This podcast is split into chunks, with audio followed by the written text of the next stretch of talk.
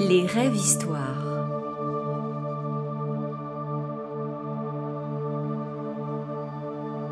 Entre vision, inspiration et hallucination, les rêves histoires proposent des voyages où le temps joue de l'accordéon, l'ombre et la lumière se croisent, et chaque message porte son lot de symboles.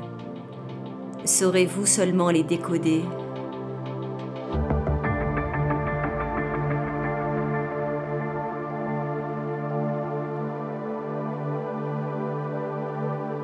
Choix difficile.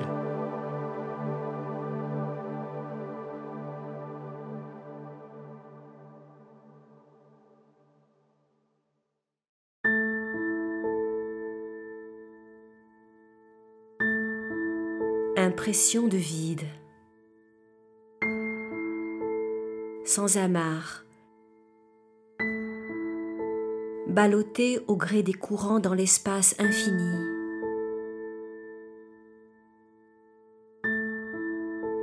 Avant-goût du rien. Ou du tout.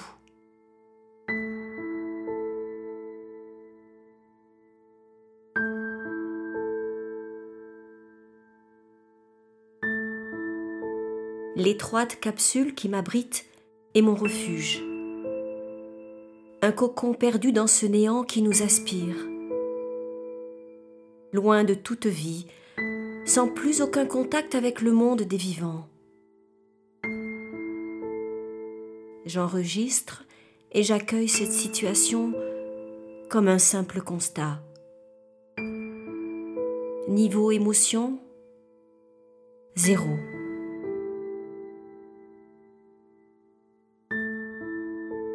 Cet isolement, cet éloignement de tout ce que je connais ne provoque aucun stress. Non. Une bizarrerie sans plus.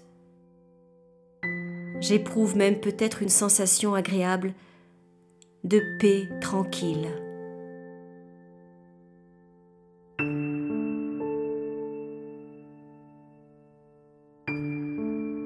Pourtant, un écran fixé au mur à la hauteur de mes yeux m'interpelle. Écran noir, muet, inutile. De la taille d'un smartphone, placé format paysage. C'est lorsque je réalise la présence de l'enfant que l'angoisse me gagne.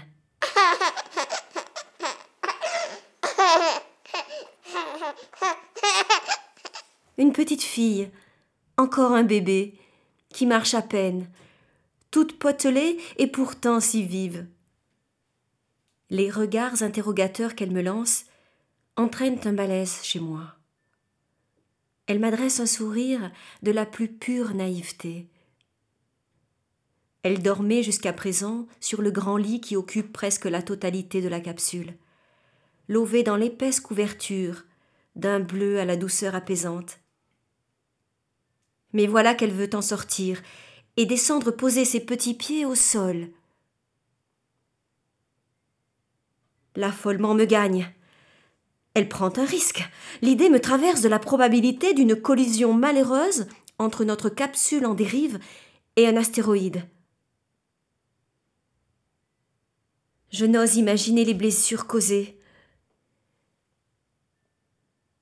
Je lui demande alors de se cramponner au montant du lit pour ne pas risquer de tomber sous les secousses imprévisibles de la capsule. Mais l'enfant ne m'écoute pas et continue de se glisser au sol maladroitement. Je répète et répète encore mon ordre. Sans succès, mon instinct maternel est à son comble.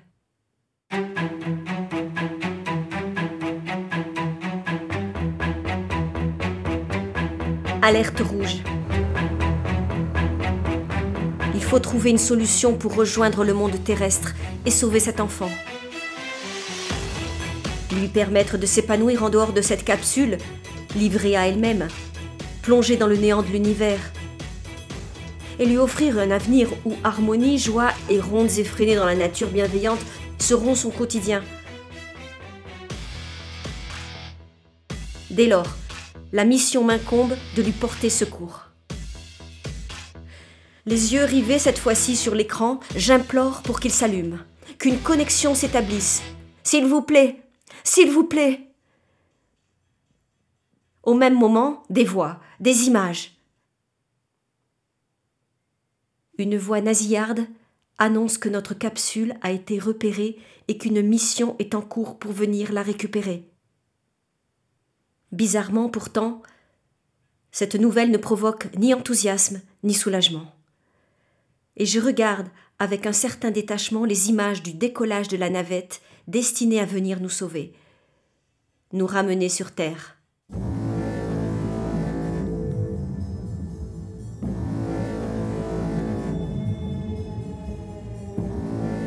S'enchaîne alors sur le petit écran un spectacle d'horreur qui me paralyse net.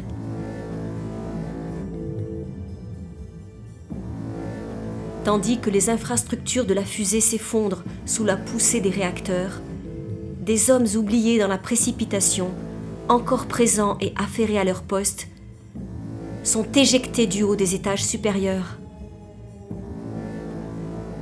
Ils sont précipités dans des milieux plus hostiles les uns que les autres.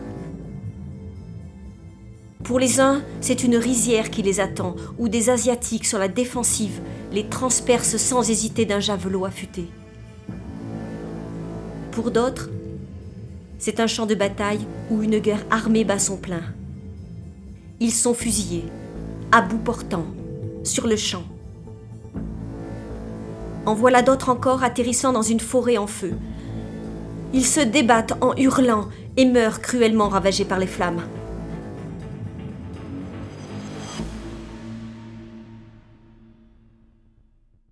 Tous ces visages de l'horreur, de la violence entre humains me reviennent alors à l'esprit.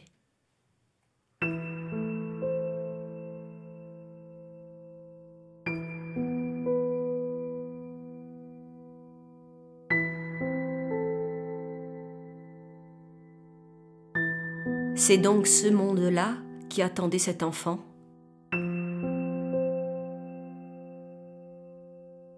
Était-ce vraiment à cette expérience que je voulais la confronter? Une réalité peuplée d'atrocités qui bafoueraient, qui piétineraient la pureté de cet ange, que je regarde ramper sur la couverture bleue, si douce, ses yeux pétillants de malice. Son rire joyeux remplissant la capsule.